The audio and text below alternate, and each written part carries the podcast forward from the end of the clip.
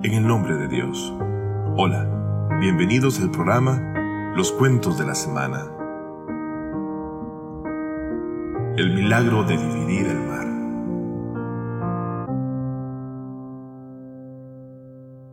En la entrega anterior contábamos que Moisés, por mandato divino, hizo planes para unir, acuerpar y preparar a los hijos de Israel en su lucha contra los faraones.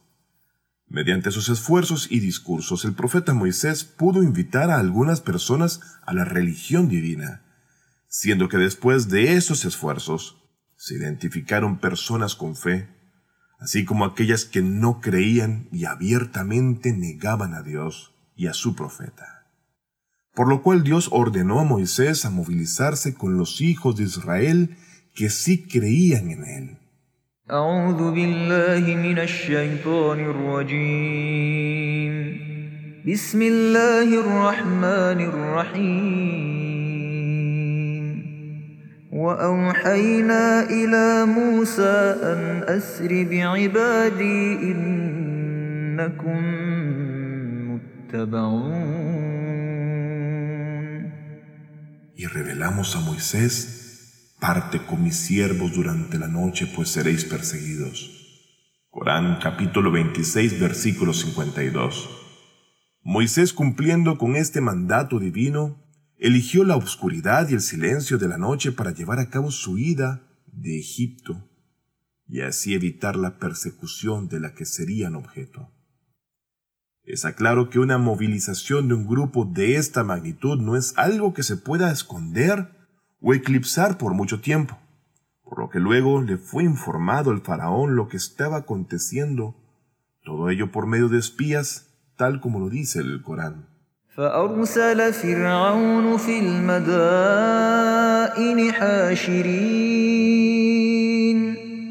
Entonces, el faraón envió emisarios a las ciudades. Corán capítulo 26 versículo 53.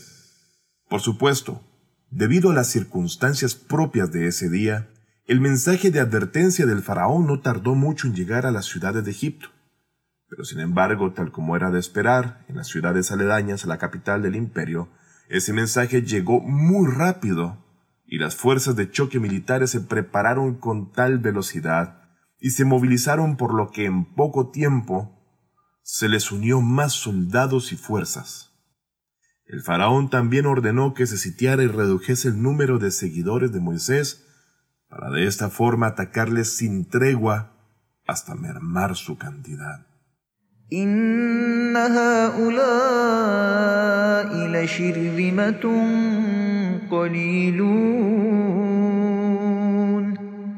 En verdad, ellos son una pequeña banda. Corán, capítulo 26, versículo 54. Faraón iba con todo su poder militar y sin compasión alguna en contra de este pequeño grupo de entre los hijos de Israel, diciendo, Vamos con todo el poder contra los hijos de Israel, luchando con todo y contra todos. No debemos de preocuparnos por nuestro triunfo. Seguido dijo,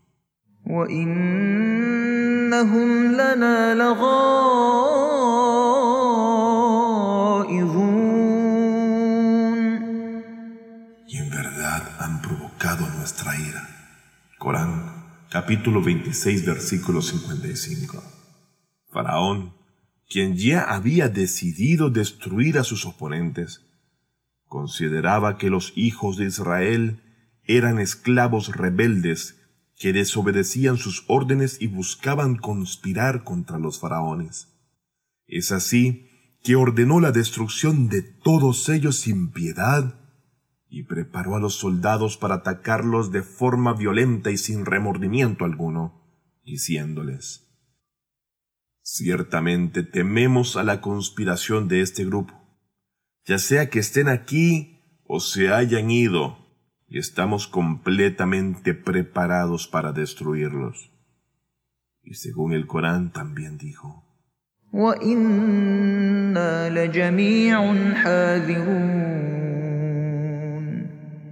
pero nosotros somos un colectivo que está en guardia. Corán capítulo 26, versículo 56. El Corán seguidamente menciona el resultado del trabajo de los faraones y resume la destrucción de este imperio y el comienzo del gobierno de los hijos de Israel, y dice,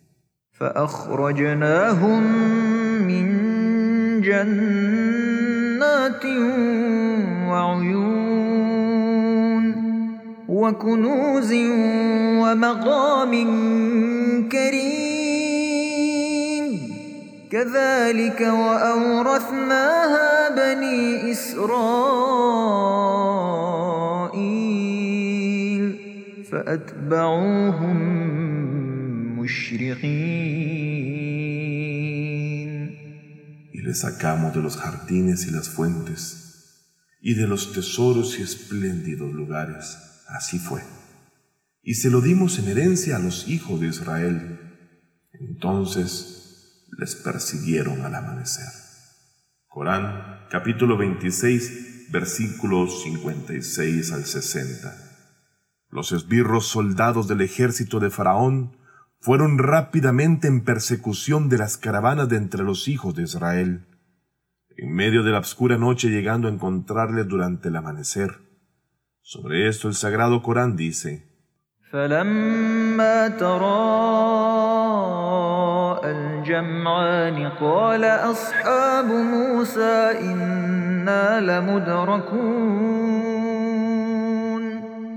Y cuando los dos grupos se vieron, los compañeros de Moisés dijeron, en verdad nos están alcanzando. Corán, capítulo 26, versículo 61. En medio de esta emboscada, la decepción invadió a todos los hijos de Israel, quienes veían en su cerco de soldados la muerte inminente, puesto que no tenían ventaja para la lucha ni tampoco forma de escapar, puesto que el ejército estaba detrás y tan solo quedaba el mar inmenso al frente de ellos, y no había señal de poder salir airosos de esta hazaña. De hecho, Hubo momentos muy dolorosos que tuvieron que soportar, momentos de amargura indescriptible, en donde un gran número de personas entre los hijos de Israel se sintieron conmovidos en su fe, y otros tan solo habían perdido gravemente el espíritu. A pesar de todo esto que ocurría, Moisés aún estaba tranquilo y confiado sabía que las promesas de Dios sobre la salvación de los hijos de Israel y la destrucción del pueblo rebelde eran ciertas. Por lo tanto, con un corazón lleno de confianza en Dios, se volvió hacia la multitud aterrorizada entre los hijos de Israel y dijo,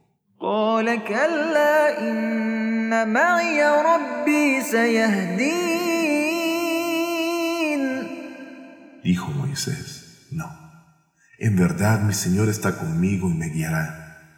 Corán, capítulo 26, versículo 62. En este momento algunos de los hijos de Israel escucharon a Moisés, pero no creía en él. Por lo que, ante esta situación tan desesperante, tan solo aguardaban a que llegara el soplo de la muerte. De repente, Dios le ordenó a Moisés lo siguiente tal como nos lo describe el Corán.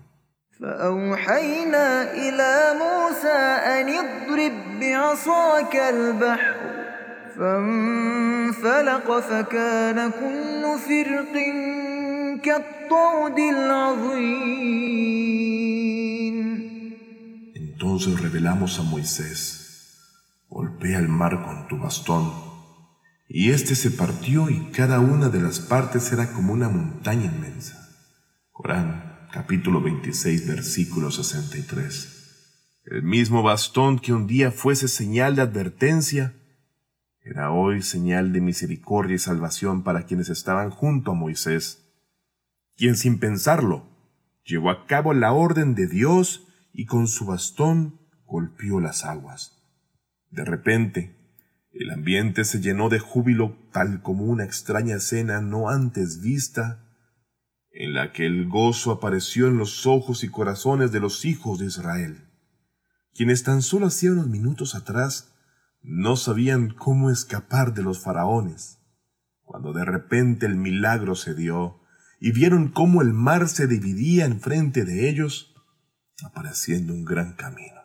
Y sin embargo, y en cualquier caso, Dios tiene el control de todo, así como de los fenómenos naturales como tormentas, el agua, el viento y el suelo, los cuales si se mueven es debido a que está en su mandato. Es así que ese día en particular y frente a la desesperanza de los Bani Israel o hijos de Israel, él dio tal mandato a las olas del mar que toda su agua retrocedió y un camino fue creado en medio del cual los hijos de Israel pudiesen cruzarlo fácilmente y huir de los planes malvados del faraón. Todos entraron en este gran camino junto con su profeta, el noble Moisés, siendo que Faraón y su ejército, asombrados de ver esta escena, continuaron persiguiendo a Moisés y a los hijos de Israel, a pesar de tener frente a ellos un milagro de tal magnitud que no era un buen augurio para ellos.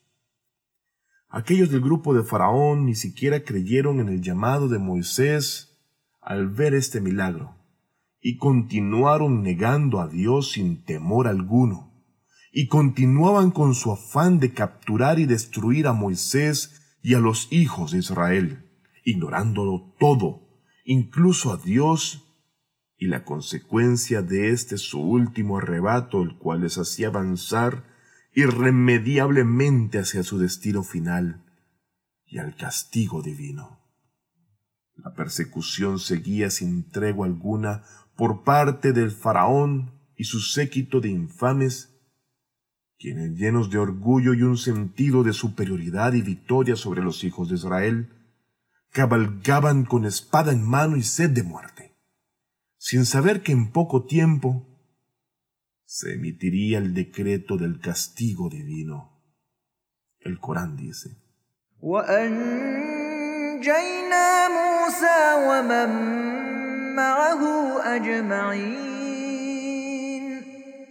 y salvamos a Moisés y a todos los que con él estaban.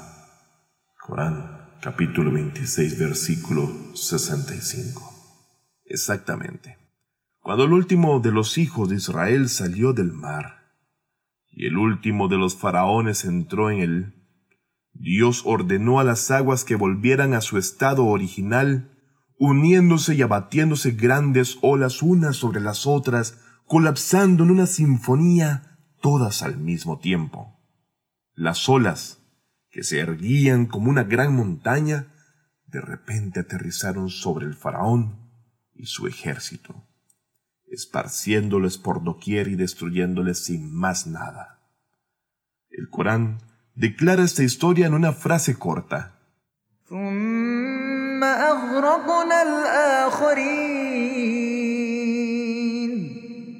Y entonces ahogamos a los otros. Corán, capítulo 26, versículo 66. En ese momento, el faraón renunció a su altivez y el monoteísmo que fue creado en la naturaleza de todos los seres humanos. También apareció en la naturaleza del faraón. Y por temor a la muerte, gritó desde las aguas que se le abalanzaban que creía en el Dios de los hijos de Israel. وجاوزنا ببني إسرائيل البحر فأتبعهم فرعون وجنوده بغيا وعدوا حتى إذا أدركه الغرق قال آمنت أنه لا إله إلا الذي آمنت به بنو إسرائيل وأنا من المسلمين Permitimos que los hijos de Israel cruzasen el mar.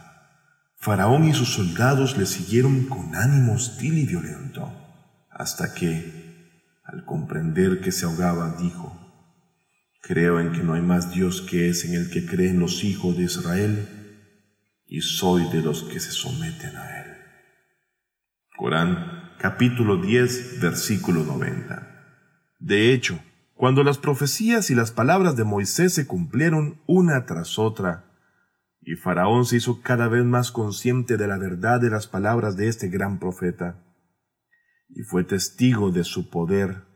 Se vio obligado a profesar la fe y decir su creencia a Dios con la esperanza de ser salvo de la muerte. Por eso dice, creí en el mismo Dios de los hijos de Israel. Pero es obvio que tal fe que se expresa cuando la calamidad desciende y se ve atrapado en las garras de la muerte. Es de hecho una especie de fe de emergencia y no una fe con toda el alma.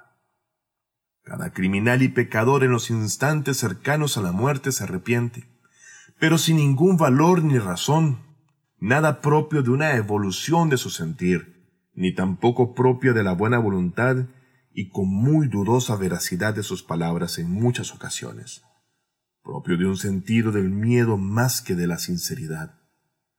Por eso Dios se dirigió a él y le dijo,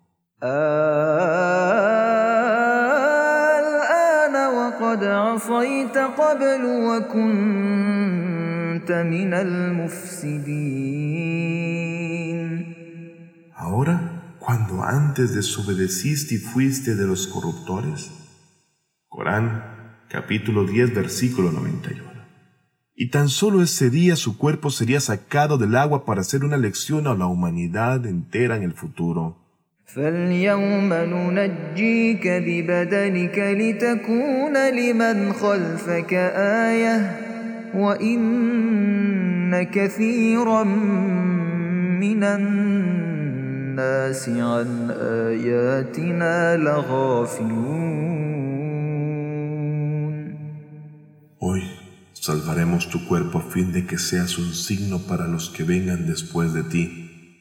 a pesar de que la mayoría de las personas no prestan atención a nuestros signos.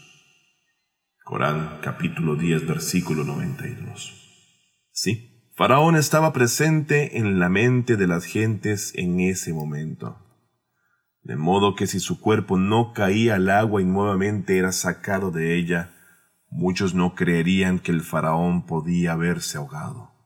Y era posible que como resultado de que eso no sucediese, se crearan falsos mitos sobre el faraón y su salvación, y que él era un dios de verdad y otras creencias que podrían haber sido creadas en las mentes y los corazones de las personas a modo de falsedad y desvío o producto perpetuo de la altivez e ignorancia de Faraón y su pueblo, que le seguía ciegamente. Por eso Dios arrojó su cuerpo sin vida fuera del agua, para que todos pudieran ver que en verdad estaba muerto. Los cuerpos de los faraones ahora están momificados en los museos de Egipto Inglaterra y muchas otras partes del mundo. Quizás uno de ellos es el del faraón, el enemigo de Moisés. Quizás. Y solamente quizás. Hemos llegado al final de este cuento, pero no hemos finalizado aún con los cuentos mencionados en el Corán sobre el profeta Moisés. Todavía quedan muchos cuentos para narrar y esperamos que puedas escucharlos muy pronto. Espero que les haya gustado este cuento en particular. Espero en Dios, exaltado sea, nos dé otra oportunidad para hablar con todos ustedes en el programa Los Cuentos de la Semana. Por favor, cuídense. Ruego a Dios lo mejor para ustedes y sus seres queridos, tanto en este mundo como en el otro. Y hasta la semana que viene. Hasta pronto. Fátima TV. Saberes que iluminan el alma.